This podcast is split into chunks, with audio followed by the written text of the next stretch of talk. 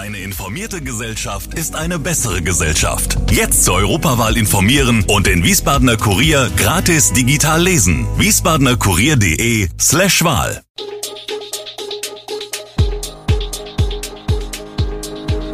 Gude, unser morgendliches News Update.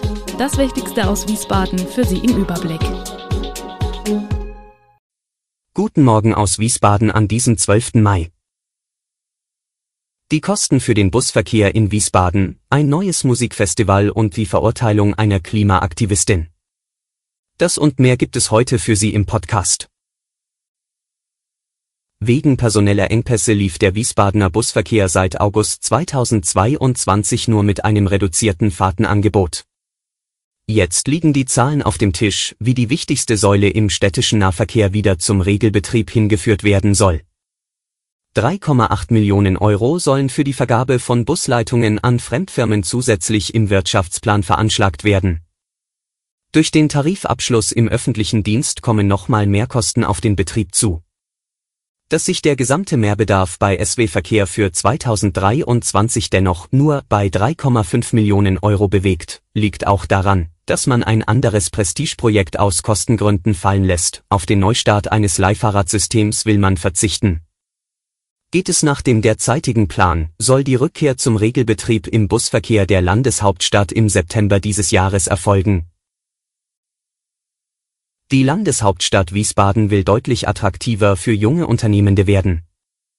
Dabei helfen soll ein Zentrum für Gründerinnen und Gründer mit sozialer und nachhaltiger Intention. Hierfür wurde im jüngsten Wirtschaftsausschuss nun ein Konzept vorgestellt. Laut Konzept ist das bisherige Angebot an sozialen und nachhaltigen Unternehmen in Wiesbaden eher dürftig. Das bietet Chancen. Und auch im regionalen Wettbewerb könne sich Wiesbaden als Gründungs- und Start-up-Standort durch diese Thematik positionieren und sich damit von den klassischen Unistädten Frankfurt und Darmstadt abgrenzen, erklärt Karin Kreuzer von der EBS-Universität. Zudem biete die Etablierung von Standards im sozialen und ökologischen Bereich vielfältige Gelegenheit für potenzielle Gründerinnen und Gründer.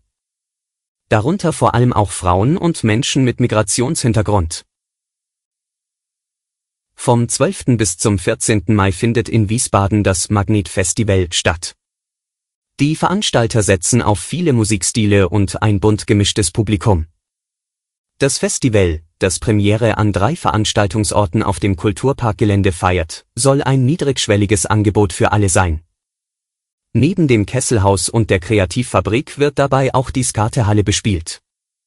Angezogen werden soll ein Publikum aller Altersschichten und verschiedener musikalischer Vorlieben, vom Jazz bis zum Techno. Es soll dort innovative Musik gespielt werden. Auf dem Programm stehen auch drei Labore. Was dort gespielt wird, ist auch für die Organisatoren eine Überraschung. Vibraphonisten, Klangkünstler, Saxophonisten und mehr treten auf.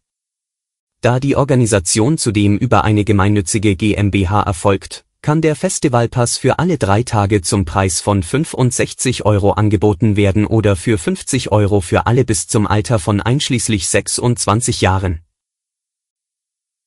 Die Freizeitanlage Redbergsaue in Schierstein soll nun also doch attraktiver gestaltet werden. Ein runder Tisch hat beschlossen, dass die Bucht ausgebaggert werden kann, um sie für Besucher wieder zugänglicher zu machen. Das Wasser- und Schifffahrtsamt hat grundsätzlich nichts gegen das Ausbaggern, wird es jedoch nicht finanzieren. Der Ortsbeirat hofft auf Geld im neuen Doppelhaushalt und eine Finanzierung im Rahmen des Rhein-Main-Ufer-Konzeptes.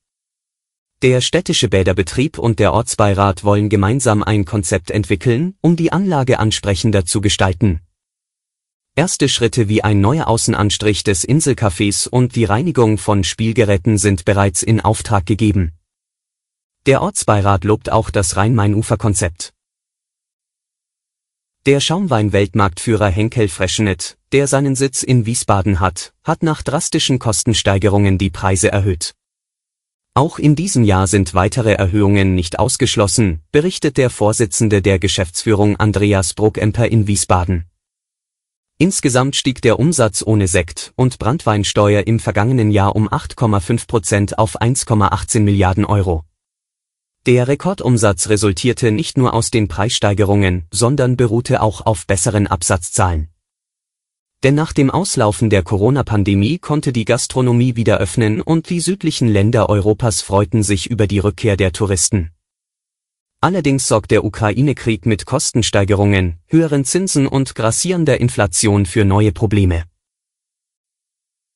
Carla Hinrichs, Sprecherin der letzten Generation, ist in Frankfurt wegen Nötigung zu zwei Monaten Haft auf Bewährung verurteilt worden.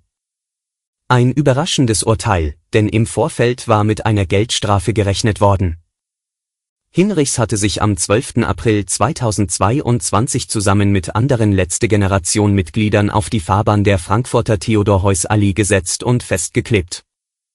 Der Verkehr stadteinwärts auf der stark befahrenen Straße staute sich knapp zwei Stunden. Richter Michael Demel erklärte, dass die Justiz bei einem Urteil nicht die Motive der Aktivistinnen und Aktivisten berücksichtige. Es gehe nur um die vorliegende Tat. Und in diesem Fall sei der Tatbestand der Nötigung erfüllt. Hinrichs allerdings kündigte nach dem Urteil an, dass sie mit ihren Aktionen weitermachen werde. Sie habe zwar richtig Angst vor dem Gefängnis, die Angst vor einer Klimakatastrophe sei jedoch stärker. Sie kündigte an, Rechtsmittel gegen das Urteil einzulegen. Alle Infos zu diesen Themen und viel mehr finden Sie stets aktuell auf www wiesbadener-kurier.de Gude Wiesbaden ist eine Produktion der VRM von Allgemeiner Zeitung, Wiesbadener Kurier, Echo Online und Mittelhessen.de. Redaktion und Produktion die NewsmanagerInnen der VRM. Ihr erreicht uns per Mail an audio.vrm.de.